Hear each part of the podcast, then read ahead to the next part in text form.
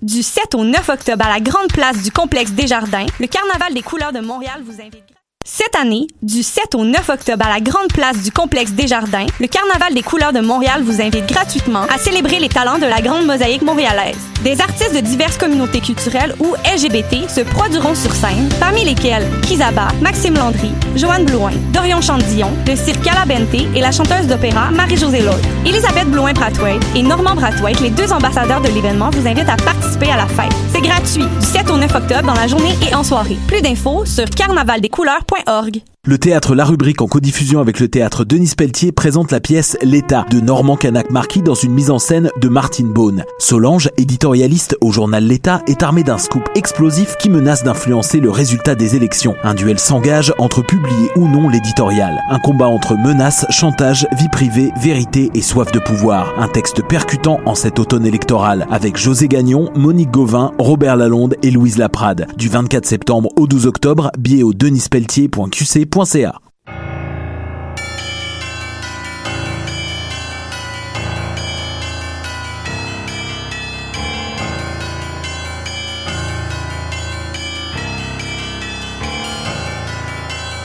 Bonsoir, vous êtes bien sur choc.ca, c'est le tome 27, chapitre 318 de Mission Encre Noire.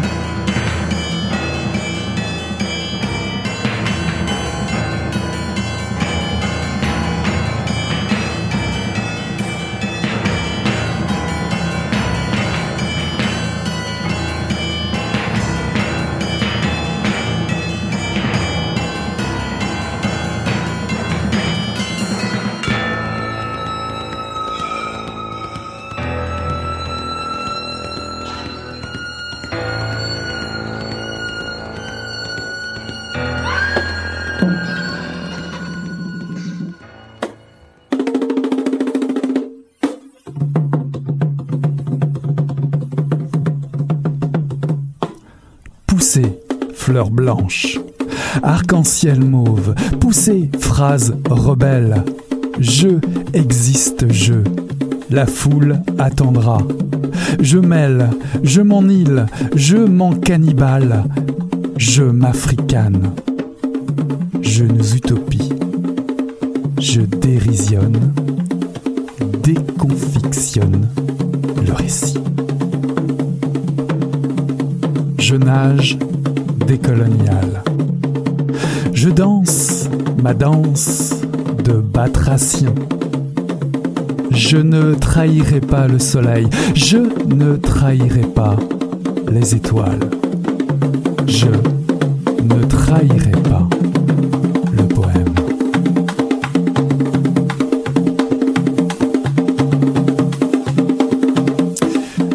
Bonsoir à toutes, bonsoir à tous. Ceci est un extrait de Nous ne trahirons pas le poème de Rodney Saint-Éloi, paru en 2019 aux éditions Mémoire d'Encrier être fidèle au vent contraire.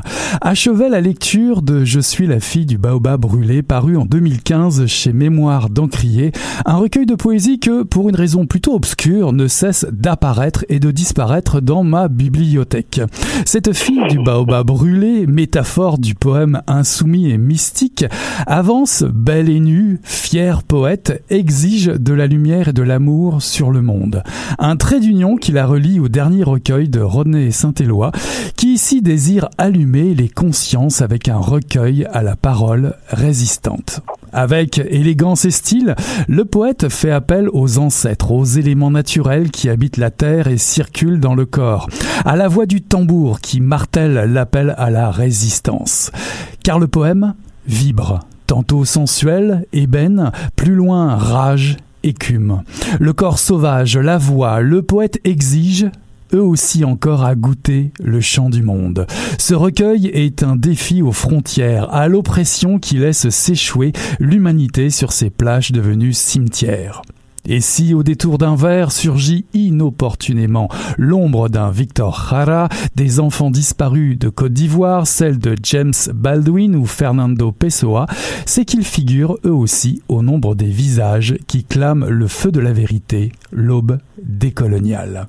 Nous ne trahirons pas non plus le poème ce soir, nous appareillons pour une cérémonie métisse et décoloniale pour rencontrer l'auteur ce soir à Mission Encre Noire, l'académicien, écrivain, essayiste et éditeur, Rodney Saint-Éloi. Bonsoir.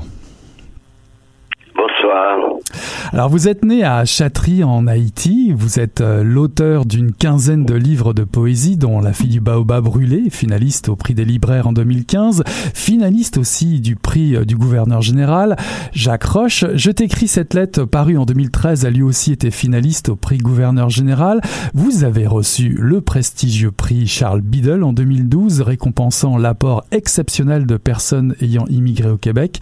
Vous êtes éditeur à la tête des magnifiques éditions Mémoire d'Encrier fondées en 2003 et vous êtes reçu en 2015 à l'Académie des lettres du Québec et en 2019 à l'Ordre des arts et des lettres du Québec. Alors nous ne trahirons pas le poème. Pourquoi ce titre? Est-ce qu'il y a un danger majeur qui menace selon vous la, poésie, votre poème, le verbe? Merci beaucoup. Merci pour cette euh, présentation. C'est la première fois que j'entends quelqu'un dire quelqu'un qui dit que j'habite que je suis né à, à d'habitude ils disent Cavaillon, hein, parce qu'en fait, Cavaillon, c'est la ville, Châtery, c'est comme un tout, tout, tout petit village. Donc, je commence par te dire que c'est magnifique cette présentation qui me met vraiment dans mon, dans mon vrai espace géographique. Donc, pour répondre, à la question, pour le titre, c'est drôle parce que à l'intérieur du texte, il y a le jeu. Et puis sur la couverture, on voit le nous. Ce que je dis aux gens, le jeu existe que s'il y a l'autre. Le poème que j'écris, que j'invente dans ma tête, dans mon corps, en fait, ça prend s'il y a une personne qui le lit. Donc le jeu est toujours en tension, en altérité avec un autre nous.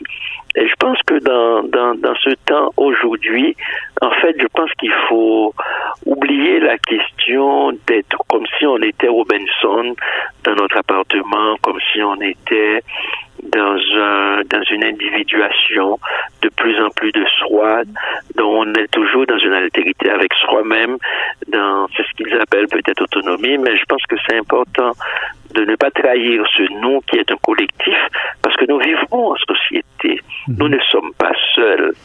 Donc, et ça aussi, quand je dis ne pas trahir, parce que nous avons trahi tous les testaments, nous avons peut-être tout trahi, nous avons trahi la terre, nous avons trahi la résistance qui fait que l'homme soit debout. Parce que quand aujourd'hui je vois qu'on on détruit toutes les formes de résistance, et je me dis, si aujourd'hui on, on, on, on, parvient à ce qu'on est aujourd'hui comme société, comme en fait avec des idées valeurs qui fondent l'humanité, donc et avec nos différences, c'est parce qu'il y a eu des, des combattants, c'est parce qu'il y a eu des guerriers, et donc nous ne trahirons pas le poème.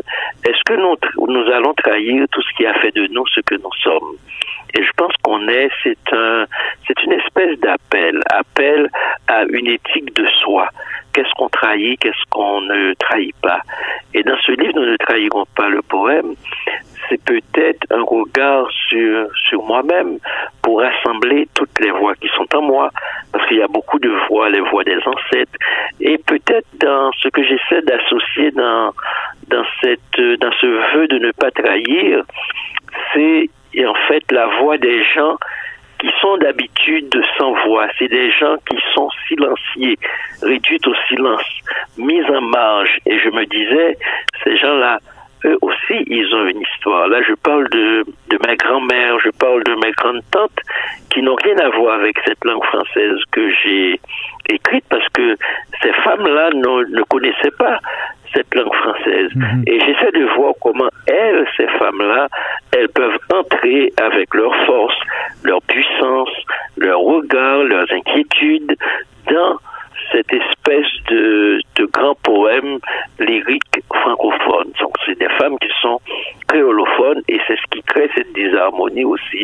Dans Nous ne trahirons pas En exergue du, recueil, vous invitez, justement, parlons de voix, la voix d'Aimé Césaire, poète anticolonialiste majeur du mouvement de la négritude, qui a écrit en particulier euh, Retour au pays natal en, 1939. Et vous invitez aussi Emily Dickinson, la poète américaine, surnommée la Dame Blanche, qui a vécu le, le monde à partir de sa chambre, a observé son jardin. Alors il y a deux conceptions du monde que l'on retrouve dans, dans votre recueil. Est-ce que pourquoi avez-vous choisi ces deux auteurs, en particulier cette autrice? Aimé Césaire, c'est une, c'est une relation de grande intimité poétique. J'ai rencontré personnellement Aimé Césaire à Fort-de-France. Et puis j'ai, j'ai, on s'est, on s'est parlé. Il m'a beaucoup parlé d'Haïti. Il m'a dit que, en fait, sa patrie de cœur, c'est la patrie de Toussaint Louverture. Il disait justement dans cahier de retour au pays natal Haïti, le pays où la négritude se mit debout pour la première fois et dit qu'elle croyait en son humanité. Donc, ça c'est Aimé Césaire.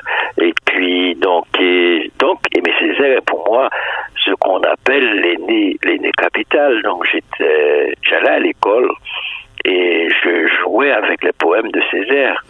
C'est-à-dire sur la route de l'école, je jouais avec cahier de retour au pays natal.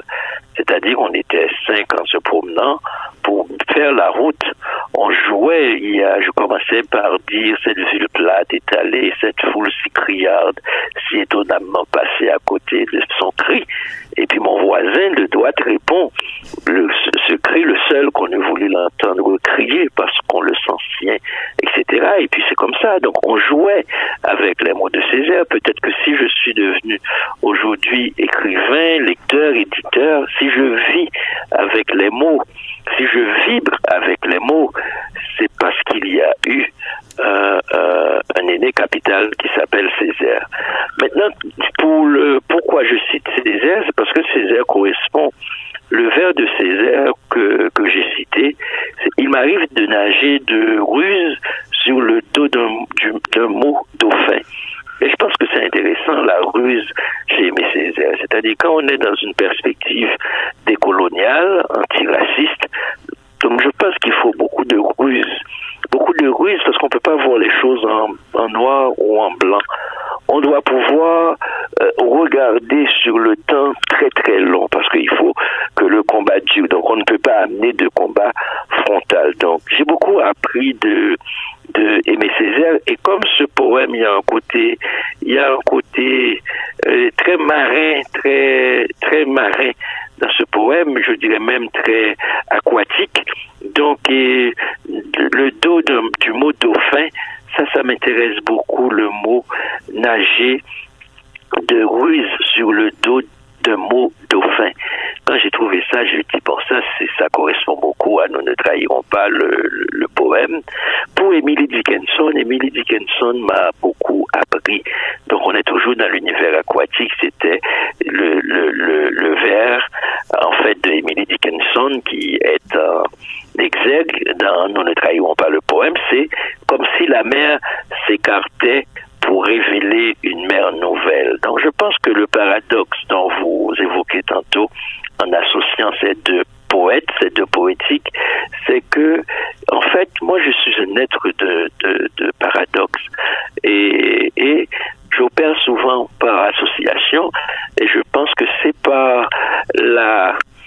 En fait, la la c'est en amalgamant les, les, les éléments qui peuvent paraître contradictoires que nous trouvons qui est nous-mêmes.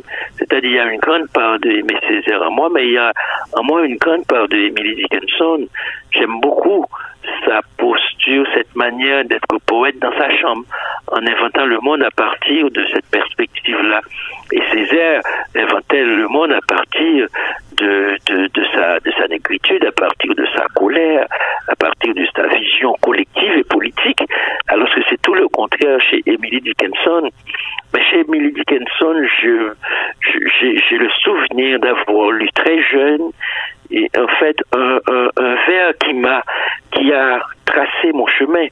Ce vers dit que c'est à partir du manque d'eau qu'on reconnaît en fait qu'on reconnaît la valeur de l'eau, c'est à partir du manque. En fait, c'est le manque qui fait qu'on reconnaisse le plein. En fait, c'est pas l'abondance qui nous ramène à la chose, c'est quand on manque la chose. Donc, le, quand on manque de ciel, quand on manque d'horizon, c'est comme ça qu'on voit le ciel. Donc, il y a chez Emily Dickinson cette vérité de la soif qui m'a qui m'a beaucoup guidé, qui me montre que, en fait, et c'est ce que je vais découvrir plus tard chez chez Pessoa, c'est-à-dire l'humanité vous appartient justement parce que vous n'êtes personne. Vous vous présentez Saint-Éloi dans le recueil, mais votre identité, celle que vous revendiquez dans le, dans le poème, est celle du souffle ample du poème justement. Vous voulez dépasser votre enveloppe de chair et d'os. Le poète se fait-il ici chaman, sourcier? Pourquoi ce désir ou ce besoin de vous effacer en écrivant? Ben, je que l'écriture amène à l'effacement, parce que le soi qui écrit n'est pas le soi, ne, me représente pas. Le soi que je suis habite, euh, le soi qui écrit habite un, un, imaginaire. Donc, et puis je suis peuplé d'un ensemble de voix. Donc, nous ne trahirons pas le poème il y a les voix du sorcier. Ce sont des voix qui nous dépassent, ce sont des voix qui, qui nous assaillent.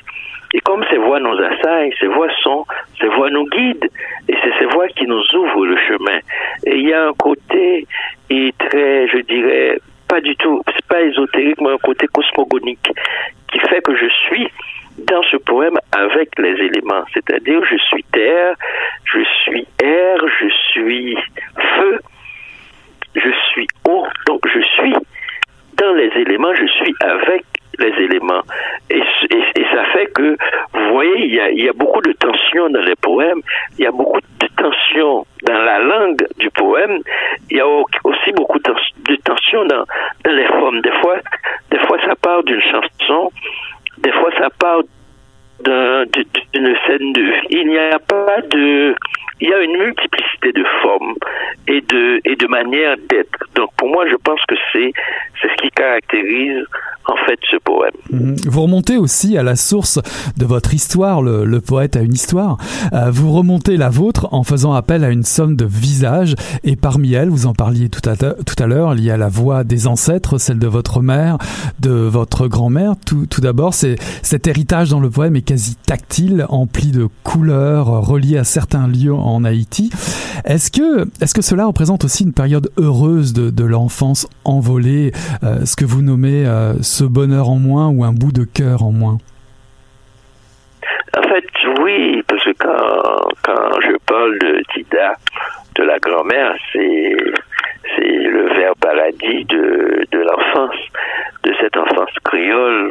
Vous parlez de couleur, vous parlez de mère, vous parlez de la voix de la grand-mère qui vous chante, qui, qui chante le soir, en fait, dans un qui chante les cantiques d'espoir, qui vous qui, en vous l'espoir, qui vous fait regarder l'horizon et le et le ciel bleu. Donc je pense que c'est tout un tout un poème dans le, le don que vous fait cette grand-mère cette grand-mère qui vous donne l'alphabet alors que cette grand-mère ne connaissait pas et, et l'alphabet c'est cette grand-mère qui te tient par la main et qui lit et qui, et qui fait semblant de lire et qui t'invite à lire tel psaume, tel le cantique de David qui dit L'Éternel est mon berger, je ne manquerai de rien.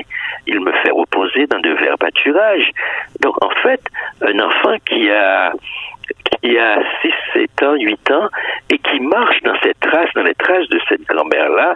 Donc, il n'y a rien de plus poétique. C'est le plus grand apprentissage poétique. Donc, c'est pourquoi dans ce livre, tu, as parlé tantôt d'héritage. Je pense que, et c'est ça l'héritage, c'est ma grand-mère m'a appris à regarder la rivière, elle m'a appris à regarder le ciel, elle m'a appris à être dans, dans, dans tous ces éléments dont on, dont on parlait, dont on parlait tantôt. Et c'est pour moi quelque chose d'intéressant de parler quand vous parlez de souffle, parce qu'en fait, que fait le poème? Le poème établit le souffle. Et le souvent chez l'humain parce qu'on est trop, on est trop dans, on, est trop, on, on, oublie qu'il y a une autre dimension en nous. on oublie qu'on peut se dépasser, on oublie qu'on peut aller plus loin, on oublie qu'on peut, qu'on peut, qu'on peut voir beaucoup plus loin que ce qu'on nous a appris à voir. Et je pense que c'est la nécessité du, du poème et c'est, c'est, en fait, la chose à ne pas trahir, ne pas trahir ce regard-là qui nous dit, cette chanson en nous, qui nous dit d'aller plus loin. Alors en parlant d'oublier, vous n'oubliez pas de citer également euh, l'histoire des génocides, des catastrophes naturelles en Haïti, Gaza, Damas, euh, Victor Jara, la dictature chilienne bien entendu, ou les enfants disparus de Côte d'Ivoire, pour ne pas trahir le poème justement, l'oppression doit être nommée, mais, mais je précise, vous n'employez pas de mot guerrier pour autant. je suis bien content que vous avez fait cette fine lecture du, du livre en, voyant cette géographie, parce qu'on parlait de colonial, mais c'est une géographie décoloniale. On est dans une géographie plutôt décoloniale. On n'est pas dans des faits divers. On a effectivement évoqué un certain nombre de génocides pour dire en fait un état du monde, parce que nous sommes arrivés là justement parce qu'on nous, avons trahi nos humanités. Et nous avons perdu le souffle qui nous lie à l'essentiel. Nous avons perdu la filiation, nous avons perdu ce que nos grands-mères nous ont donné comme héritage. Et je pense que c'est ça. C'est ça qu'on ne doit pas trahir. On ne doit pas trahir cet héritage humain. Parce que nous sommes, en tant qu'humains, chargés d'une mission. Et la mission n'est pas autre chose que vive notre humanité, vive en être humain, vive dans une espèce d'élégance, de solidarité, de beauté. Ne pas oublier que ça existe et qu'on ne peut pas vivre sans ces éléments-là. Mhm. Alors, vous n'utilisez pas de mot guerrier, néanmoins, il existe des motifs de rupture avec un, ordre établi dans, vos poèmes. Il y a plusieurs strophes qui commencent par Pour ma défense. De quoi êtes-vous coupable? Moi, c'est l'humanité qui m'a rendu coupable. Je suis coupable d'être euh, noir, je suis coupable d'être né en Haïti, je suis coupable d'être ce que je suis. Donc quand je traverse euh, la douane, le douanier, il y a la figure du douanier comme ça qui divise le monde en ceux qui ont les bons passeports, la bonne couleur et ceux qui ne l'ont pas. Donc vous comprenez. Donc je, je, je dois toujours me défendre, me défendre d'exister, me défendre d'être le gentil nègre que l'on voudrait que je sois. Donc et, et, et c'est pourquoi c'est important je pense, même quand on ne dit pas le mot, le mot, le mot guerre, même quand on ne parle pas de guerrier, mais il y a une guerre quelque part. C'est le guerrier. Je suis, je revendique d'être ce guerrier de l'imaginaire. En fait, parce qu'il faut changer les narratifs. Il faut véritablement changer les narratifs pour arriver à un nouveau regard sur le monde et une nouvelle intelligence du monde. Alors justement, je me suis, en parlant d'intelligence du monde, je me suis souvenu aussi en vous lisant cette rencontre avec un des auteurs de Mémoire d'Encrier, euh, venu euh, nous visiter à Mission Encre Noire à Choc. Euh, il s'agit de Romain, Romain Cruz pour le livre Le mai 68 des Caraïbes. Lui aussi nous ramenait vers les ancêtres. Il citait Édouard Glissant. cette autre façon de voir la vie, la, la route versus la trace, dont vous évoquiez un petit peu le mot au tout début de cette entrevue, le droit de chaque chacun a son jardin créole en quelque sorte, qui appelle à l'indépendance de chacun face à l'asservissement volontaire. Est-ce que cela, ça vous parle, la trace versus la route? Ah oui, ça me parle beaucoup, ça me parle beaucoup parce qu'en fait, euh, quand on parle d'esclavage, on parle souvent du marronnage parce que l'esclavage, en fait, à mon sens, c'est l'esclave qui a inventé la liberté parce que c'est lui qui en avait besoin. Et on a, parlé de Césaire qui a rendu hommage à Haïti à 1804. Et, donc il y a une nouvelle humanité qui naît. Donc c'est dans les traces, c'est pas dans les grandes routes, ou bien ici, comme on peut dire ici, sur les autoroutes. Je pense qu'il y a quelque chose qui doit être creusé. Et creuser, quand je parle de creuser, c'est creuser une histoire. Donc le procès est, très important pour moi. Comment chacun doit creuser sa propre histoire Aujourd'hui, il y a une histoire qui se creuse en dehors de l'histoire officielle. C'est l'histoire écologique, c'est l'histoire de qu'est-ce qu'on va faire de la Terre, qu'est-ce qu'on va faire de la planète. Et ça, on a, on a vu, il y a, il y a un poème national qui se fait aujourd'hui, un grand poème collectif qui se fait aujourd'hui, c'est par rapport à, en fait, c'est par rapport à l'écologie. Qu'est-ce qu'on va faire de cette terre? Je pense qu'il y a ces questions-là qui, qui sont en train de, de se poser et qui nous interpellent. Dans... Et, et c'est ça que, que j'aime dans la poésie. La poésie nous permet de toucher à tout ce qui est en train de refonder l'humanité. Parce que moi, je pense profondément que l'humanité existe parce qu'il y a de la poésie qui embellit, qui rend l'humanité beaucoup plus désirable. Alors, Mais sans cette poésie. Est-ce que, est-ce que cette, cette splendide fête des odeurs, des sensations à laquelle vous nous conviez euh, dans votre recueil, est-il un, un réveil au désir? Est-ce que l'idée du désir comme leitmotiv, comme objet de résistance peut-être, euh, et qui revient assez souvent dans votre œuvre, est-ce que ça, ça vous parle la, la poésie en tant qu'objet de désir de résistance? Euh, d'abord, de désir, c'est que c'est ce qui nous fait tendre vers le, en fait, vers le ciel, vers une étoile. C'est ce qui nous fait regarder là-haut. C'est ce qui nous fait voir les nuages. C'est ce qui nous donne ce désir, cet élan, ce, ce souffle. On parlait de souffle. Donc, je pense que s'il n'y a pas de désir, on est comme un arbre sans sève. Donc, je pense qu'on est, on dépérit. C'est la catastrophe. S'il manque de désir, je pense que le poète existe, la poésie existe pour allumer. En fait, pour allumer les étoiles, pour allumer tous les feux, pour créer des étincelles. S'il n'y a pas d'étincelles, c'est pratiquement euh, l'extinction de, de l'humanité. Mais la résistance, je pense que la résistance, elle est salutaire. Il faut, il faut que les jeunes, les vieux, il faut que, que l'on, il faut que, que l'on soit debout, debout dans une résistance active et dans une résistance poétique pour mieux habiter le monde. Donc je pense que si on se s'enferme dans notre indifférence, si on s'enferme dans notre dans nos conforts, si on s'enferme dans nos petites habitudes, donc on est on, on, on perd ce qui nous a été donné, c'est-à-dire une planète.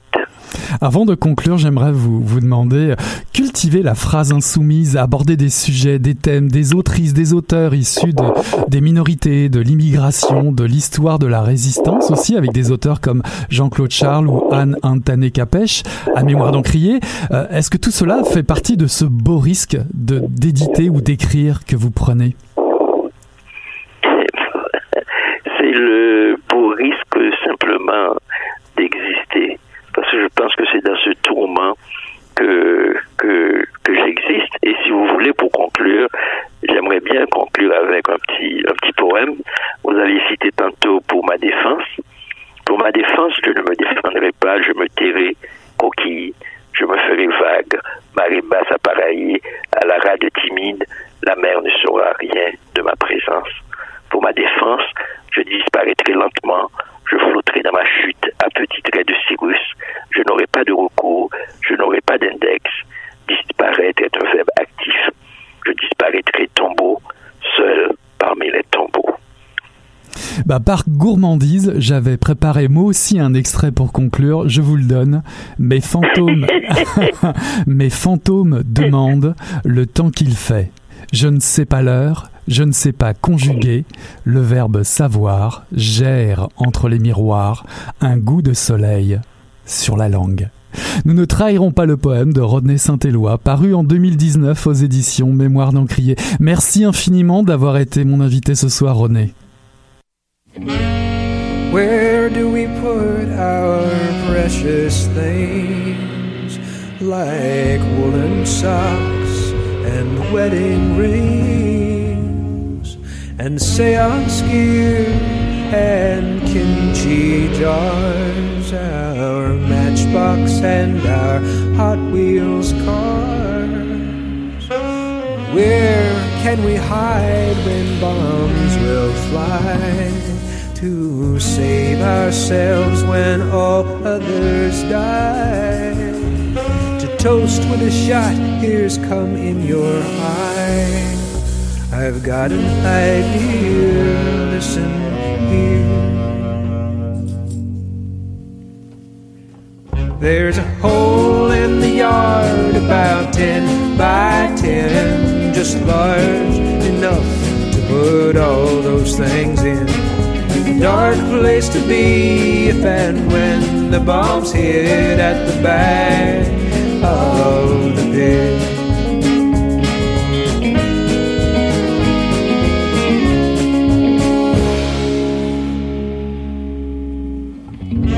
I woke up today with almost too much love. Didn't sleep much last night, joyous vibes from above. Couldn't keep it all in, thought I would burst at the seams. What fills waking life is wilder than dreams. Every day and every evening, too, I count all the reasons I'm in love with you. Look around at everything that we bought, got, and stole to bring with us down into the hole.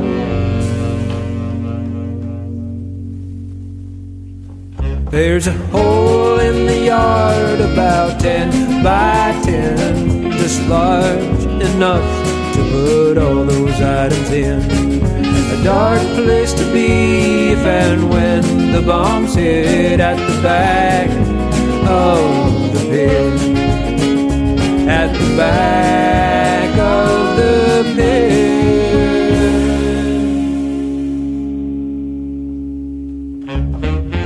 When we hear the frogs again, we'll consent to raise our heads.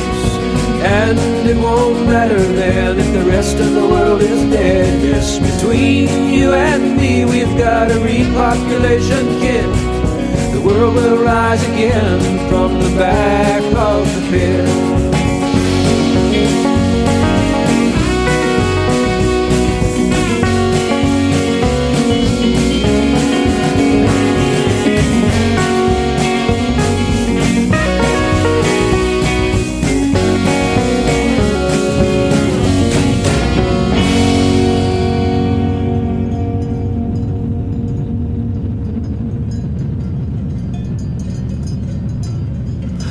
On aurait dit un tableau.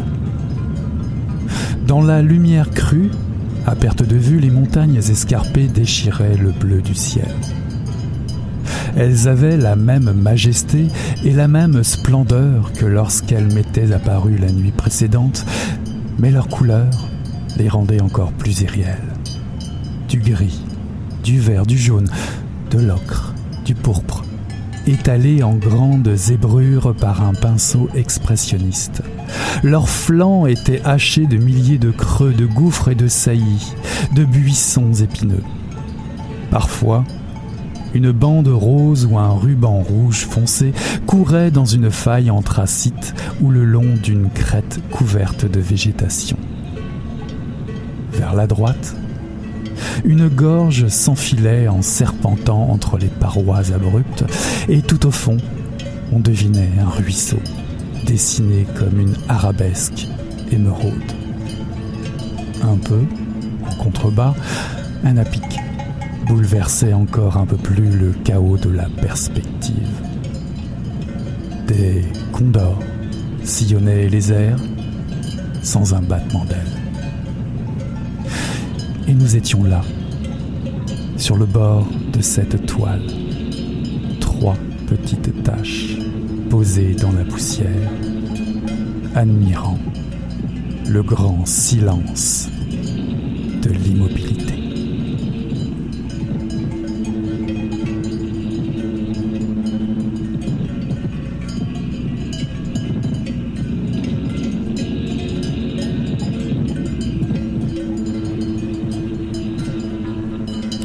Ceci est un extrait de Nos vies de plumes de Karine Légeron, paru en 2019 aux éditions Le Méac. Un carnet placé dans une bibliothèque entre Anne Hébert et Michel Houellebecq doit révéler l'histoire d'Alice à sa fille, qui n'est pas encore née, pour son anniversaire, celui de ses 15 ans. Alice se décide enfin à écrire le jour où elle reçoit une carte postale d'Azaé, sa mère, une petite écriture à l'encre turquoise portant le cachet Jujui, le 16 décembre 2014, Argentine, qui dit Ma chérie, j'ai besoin de toi, dépêche-toi. Alors que sa vie conjugale bat de l'aile, que sa vie parisienne l'ennuie, elle décide de tout quitter en 24 heures. Son chum, son appartement, son travail, pour rejoindre la Bretagne et sa maison d'enfance. Enceinte, Alice hésite encore à replonger dans le récit de son histoire familiale, tout comme elle résistera dans un premier temps à se porter au secours d'Azaï. Replonger dans ses griffes, c'est l'assurance de souffrir. Nos vies de plumes remontent le temps d'une enfance usée, meurtrie, où les pièces d'un fascinant puzzle se mettent en place à mesure que la narratrice nous dévoile une histoire familiale pleine de secrets, de blessures, de non-dits, qui peu à peu remontent à la surface, comme pousse ce majestueux pin de Thunberg planté par Azaé il y a si longtemps. Dans ce premier roman très réussi, l'autrice s'interroge sur l'héritage de la violence familiale, la transmission d'une folie noire, le danger de léguer cela à la génération suivante. Des falaises bretonnes en passant par les montagnes argentines, nous rejoignons la farandole poussiéreuse et chaotique des habitants d'un village fantôme pour la fête des chèvres, là où bien des secrets se dévoilent pour accueillir ce soir à Mission Encre Noire Karine Légeron. Bonsoir Karine. Bonsoir Eric, belle présentation, merci. Bah merci, merci à toi d'être, euh, d'avoir accepté l'invitation. Tu es montréalaise d'origine bretonne. Tu as publié le recueil de nouvelles Cassure euh, aux éditions Sémaphore en 2015. On s'était d'ailleurs rencontré à ce sujet. Tu as publié également plusieurs textes dans des revues, euh, rue Saint-Ambroise, Le Crachoir de Flaubert, et tu fais partie du conseil d'administration de l'UNEC. Nos vies de plume est ton premier roman. Alors ton livre débute par des interrogations. Comment raconter par qui commencer. Il y a une urgence pour la narratrice de, de, tout dire. Mais à qui et, pourquoi doit-elle se raconter? Hum, En fait, elle, elle décide de, raconter son histoire euh, à sa fille à venir. Euh, parce qu'elle elle a, un poids à porter et elle se dit que euh, de raconter euh, de raconter cette histoire à sa fille, que sa fille sache d'où elle vient.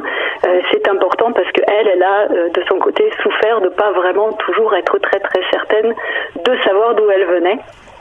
Et donc elle décide d'écrire ce carnet à sa fille, euh, ce carnet qui sera placé dans une bibliothèque euh, dans laquelle, euh, dans lequel, pardon, elle révélera à sa fille d'où elle vient et que sa fille, par le fruit d'un grand hasard, devrait pouvoir être capable de trouver et de lire et de comprendre à un moment que Alice évalue à ses 15 ans environ. Mhm. Voilà. Alors j'ai envie de, de te renvoyer à la question qui ouvre le roman.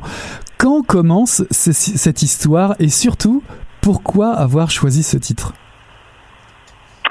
Euh, c'est toujours un grand défi moi les titres. Euh, j'ai beaucoup beaucoup de difficultés avec ça. Euh, le titre est venu vraiment à la toute fin du processus avec avec mon éditrice. On a beaucoup réfléchi avec les gens de l'EMEAC par rapport à ce, titre-là.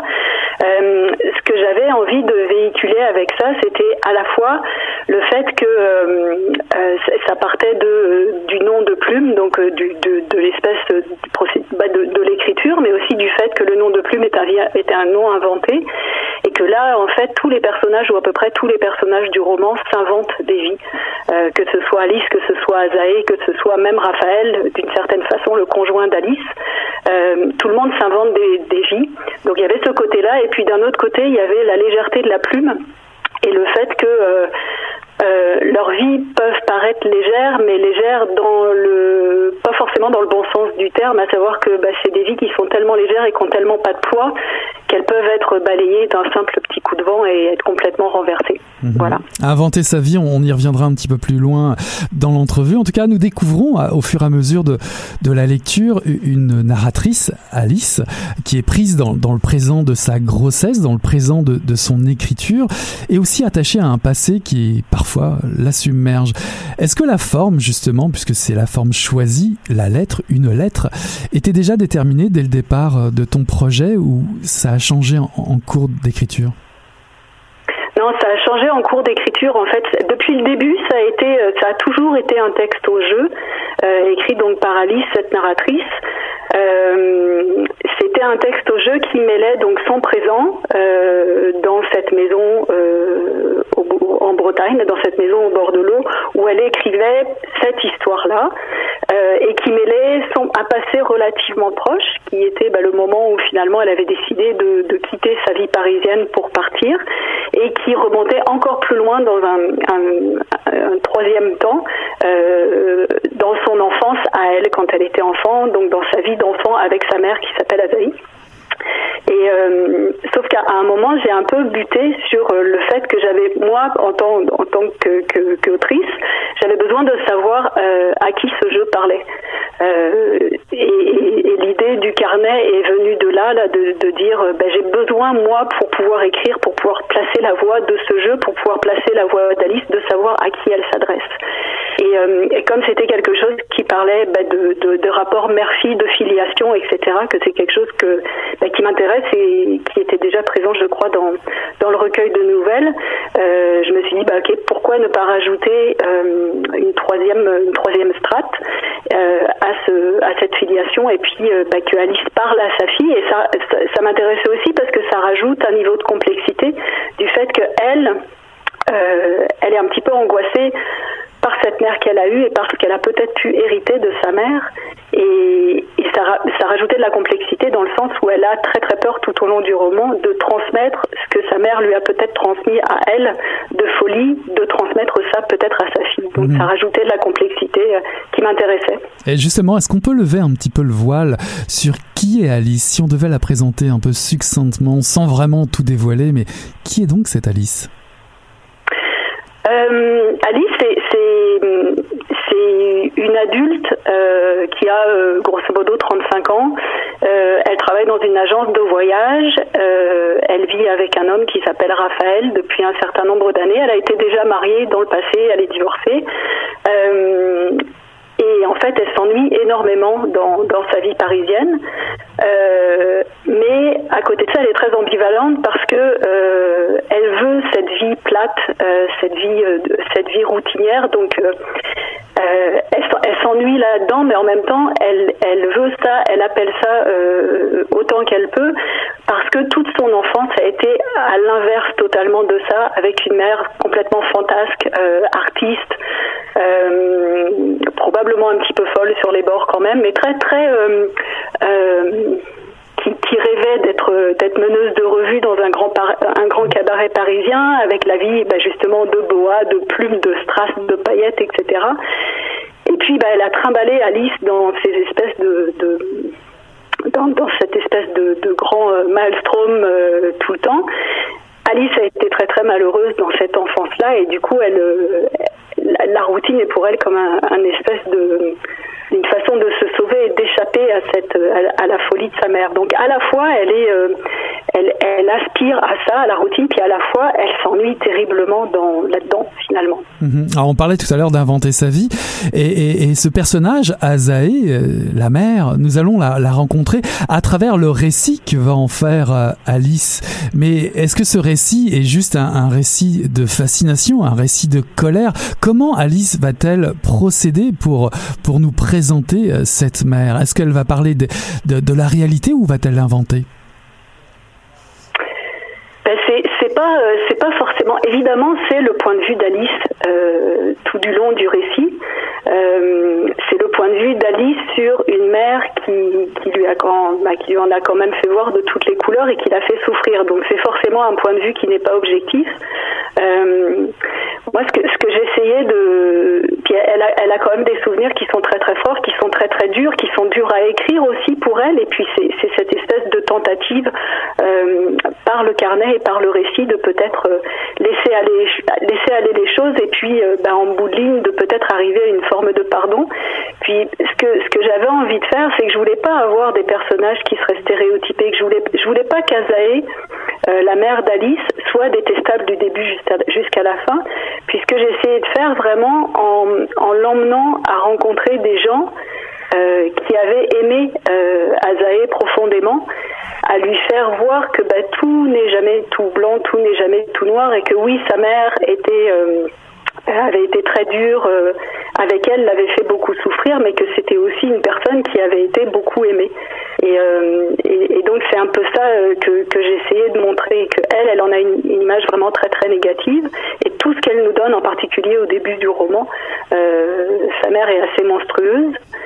Mais, mais qu'en bout de ligne, il y a, plus que ça, je crois, en tout cas dans ce personnage d'Azaé, il n'y a, pas, a pas juste de la monstruosité de la part d'une mère. Mhm. Alors je me suis demandé aussi euh, au fur et à mesure de la lecture, euh, parce que dans le fond, c'est quand même un jeu que vous affectionnez particulièrement en tant qu'écrivaine, euh, que tu que tu laisses, que tu affectionnes particulièrement en tant qu'écrivaine, c'est de laisser placer un mystère, de laisser des, des trous dans le texte, comme comme pour faire douter peut-être le lecteur, la lectrice? Ouais, bah en fait, c'est quelque chose que j'aime beaucoup en tant que lectrice, moi, que j'aime beaucoup qu'on me donne pas les clés. Euh, j'aime qu'il y ait de la place, puis là je parle en tant que lectrice toujours, là j'aime avoir de la place pour mon interprétation, puis j'aime qu'il y ait euh, des choses qui soient pas dites et qui soient euh, bah, qui soient qui soient pas résolues dans un texte et qui, qui planent toujours. Et là j'ai essayé euh, dans ce texte-là de laisser des choses mais qui sont pas euh, sont pas claires, qui sont pas il y, a certains points auxquels je pense en particulier et dont je ne veux pas parler, je vais laisser justement planer le mystère.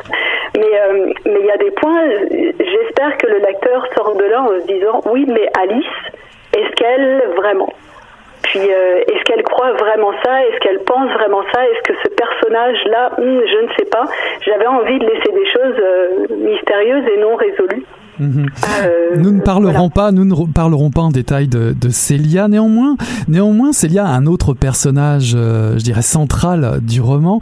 Avec Azaé, je me suis aussi posé la question euh, n'a-t-on pas ici, en, dans, les, dans ces deux personnages, Célia et Azaé, une forme de de liberté totale, une liberté, une liberté qui, qui frôle peut-être parfois la folie du côté de Célia ou d'Azaé, ou peut-être même chez Alice, allons savoir. Mais je me suis demandé, est-ce que justement ces deux libertés euh, étaient-elles plutôt tentatrices pour Alice? Est-ce que c'est quelque chose auquel elle s'est peut-être euh, je sais pas, euh, un une, forme de miroir et peut-être aussi une liberté qui lui fait peut-être peur, celle de Célia ou d'Azaé. Mm -hmm. Mais je pense, je que c'est complètement ça. A, je parlais de l'ambivalence du personnage tout à l'heure par rapport à, à quelque chose de complètement extravagant ou à la routine. Puis je, je pense qu'elle est effectivement entre les deux. C'est que euh, en, en, dehors de de, de, la dont peut faire preuve euh, Azaé par moment, mais ce côté euh, complètement euh, exubérant euh, de sa mère, ce qu'elle fait faire en fait, les grandes fêtes auxquelles elle convie tout le village quand elles sont dans leur grande maison en, Bretagne et puis que bah, font des choses complètement folles sur les sur les falaises. Ce côté-là fascine complètement Alice, puis en même temps, ça lui fait énormément peur parce que parce qu'elle sent bien que toute sa souffrance en tant qu'enfant vient de, de cette espèce de, de folie de sa mère euh, qui à la fois donne cette exubérance mais donne aussi la violence. Donc euh, elle, elle, est, elle est ambivalente par rapport à ça. Et puis euh, Célia, qui est son amie intime, son amie de toujours, représente exactement ça, représente cette, femme qui est très libre, qui n'a pas peur n'a pas peur de, de, euh, frapper quand il faut frapper, de claquer les portes quand il faut claquer les portes, etc. Elle a tout ce toute cette euh, ben en fait elle a toute cette spontanéité toute tout ce naturel et peut-être oui un petit peu ce grain de folie que Alice n'a pas et, et qu'elle lui envie tout en disant que non elle ce qu'elle voudrait c'est ressembler euh, aux, petites bourgeoises de son club de gym qui sont bien lisses et qui n'ont aucun, aucun, aucun pli. Euh, donc elle, elle, est ambivalente par rapport à ça, mais oui, c'est quelque chose qui l'attire parce qu'au fond d'elle-même, elle sent qu'elle est, elle est un petit peu comme ça, mais elle a peur d'être comme ça pour ressembler finalement trop à sa mère. Alors nos vies de plume nous transportent de, de, Paris vers la Bretagne et l'Argentine. Alors pourquoi ces trois lieux en particulier? Quel rôle jouent-ils pour Alice et pour vous en particulier pour toi? J'ai eu des, des, grandes tergiversations par rapport à, à, à en partant parce que euh, euh, en fait les, les lieux les lieux sont très bah, jouent, jouent un rôle euh, très important quand j'écris Et en fait, j'ai besoin de voir de vraiment voir, de visualiser les lieux euh, quand j'écris. Et puis là, quand euh, quand je faisais se promener Alice, quand je la regardais aller, quand je la voyais marcher dans la rue, en fait, je la voyais à Montréal. Puis c'est probablement parce que je vis à Montréal, puis je la voyais évoluer dans les rues de Montréal. Mais en fait, pour des raisons euh, bah, peut-être très pratico-pratiques, sa, mère voulait sa mère voulait être euh, meneuse de revue dans les dans les, les cabarets parisiens. Enfin, il y avait y avait plein de choses que je pouvais pas placer euh, au Québec. Premièrement parce que euh, bah parce que c'était pas faisable en termes d'époque. J'aurais pu, oui, déplacer l'histoire au moment de la grande période des cabarets montréalais, mais ça m'aurait fait tout décaler, puis pratiquement ça marchait pas. Euh, mais aussi parce que j'avais du mal à trouver euh, la voix d'une Azaé qui aurait été québécoise, qui aurait évolué dans une famille québécoise, etc. Donc c'est euh, la, question de Paris s'est beaucoup posée. J'ai même fait des tentatives pour déplacer l'histoire à Montréal, puis, puis, en fait ça marchait pas. La Bretagne, en fait, en, pendant le processus d'écriture, je cherchais un endroit euh, ou faire vivre Azaé ou faire vivre ce personnage-là qui existait déjà. Et puis, euh, euh, je suis allée en vacances en Bretagne, d'où je viens, et le, lieu où elle habite est jamais cité dans le texte, mais je, me promenais sur les falaises de Belle-Île un jour d'énormes tempêtes, et puis je me suis dit, c'est ça le paysage qu'il faut pour un personnage comme Azaï parce que c'est un c'est un paysage qui peut être très doux quand il fait beau, c'est magnifique, c'est très calme, c'est des eaux bleues turquoises avec euh, des falaises de, granit. Et puis en même temps, quand il y a une tempête, là, ça peut être complètement déchaîné, ça peut être absolument extrêmement violent. Et en fait, j'ai trouvé que c'était le paysage parfait pour dans lequel faire évoluer Azaé, où je voulais la faire vivre, parce qu'il y avait ces deux côtés-là qu'elle a. Euh, et puis le, euh, le le, paysage de l'Argentine, en fait, c'est un coin que j'ai visité. Puis la, fête des chèvres, euh, c'est une fête qui existe vraiment dans, dans ce, bah, petit coin-là. Euh, et, de la même façon, en fait, euh, j'ai été à la fête des chèvres quand j'ai été dans ces paysages qui sont absolument magnifiques. Euh, je me suis dit qu'un jour, dans un livre, j'aurais envie de parler de paysages comme ça. Donc, donc ça a été ça, puis ça a été aussi bah, le fait que oui, c'était très très loin. Euh, quand, quand Azaé décide de tout quitter et de partir, bah, c'était assez loin pour qu'elle puisse avoir envie d'aller se mettre dans cet endroit qui n'a rien à voir non plus avec sa vie d'avant, qui n'a rien à voir avec sa vie parisienne ni avec sa vie bretonne. Mhm. Alors Alice, au cours du, euh, du roman, euh, développe une forme de haine, euh, de rage envers sa, mère. On ne dévoilera pas pourquoi. Lectrice, lecteur, vous le découvrirez vous-même. Je me suis demandé, est-ce que est-ce qu'elle la déteste tant que ça, sa, mère, ou, ou veut-elle tout simplement ne plus la voir sur son chemin et surtout sur le chemin de, son enfant à naître Je ne sais pas si ça c'est quelque chose de, résolu, par exemple. Euh, elle, a décidé de, mettre une croix sur sa mère et de plus la voir. Euh, bah, quand l'histoire commence, ça fait six ans qu'elle l'a pas vue, qu'elle n'a pas eu de nouvelles d'elle, etc. Et elle s'en porte très très bien. Euh, du moins, c'est ce qu'elle croit. Mais cela dit, elle, elle part euh, quand même à sa recherche finalement, après, après avoir beaucoup tergiversé. Elle part à sa recherche sans doute quand même pour essayer de régler quelque chose euh, et peut-être une fois encore essayer de, de, sauver quelque chose qui pourrait peut-être l'être euh, avec, avec sa mère et donc du coup avec son passé. Je pense que là, là aussi elle est très ambivalente, c'est qu'elle la déteste parce qu'elle sait qu'elle a, elle a brisé son enfance, elle l'a brisé, etc. Mais en même temps, elle, elle recherche toujours un peu l'approbation de cette femme-là ou, ou de, de s'en faire accepter et, et de réussir à, à régler les choses avec elle finalement. Mhm.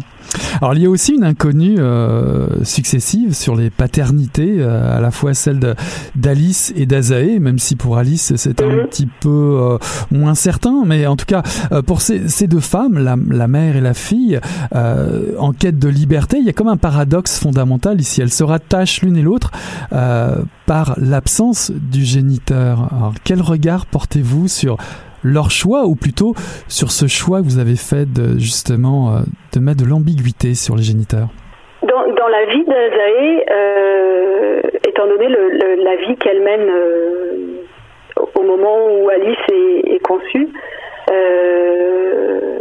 Il, paraissait, ça, me paraissait absolument impossible que qu'elle laisse entrer un homme dans sa vie assez pour être le père de sa fille finalement.